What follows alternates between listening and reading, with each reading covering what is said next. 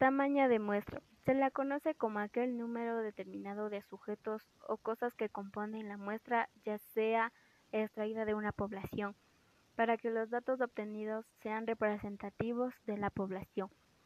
El tamaño de muestra puede ser representativa como adecuada. Representativa hace referencia a que todos los miembros de un grupo de personas tengan las mismas oportunidades de participar en la investigación. Adecuada el tamaño de muestra debe ser obtenida mediante un análisis que permite resultados como disminuir el margen de error. Como ejemplo tenemos cuando se quiere realizar una investigación de una universidad que ésta nos ofrece 10 carreras diferentes y cada una tiene 700 alumnos. No se quiere posible hacer 7000 encuestas, basta con determinar el tamaño de muestra y sin embargo debemos considerar el margen de error.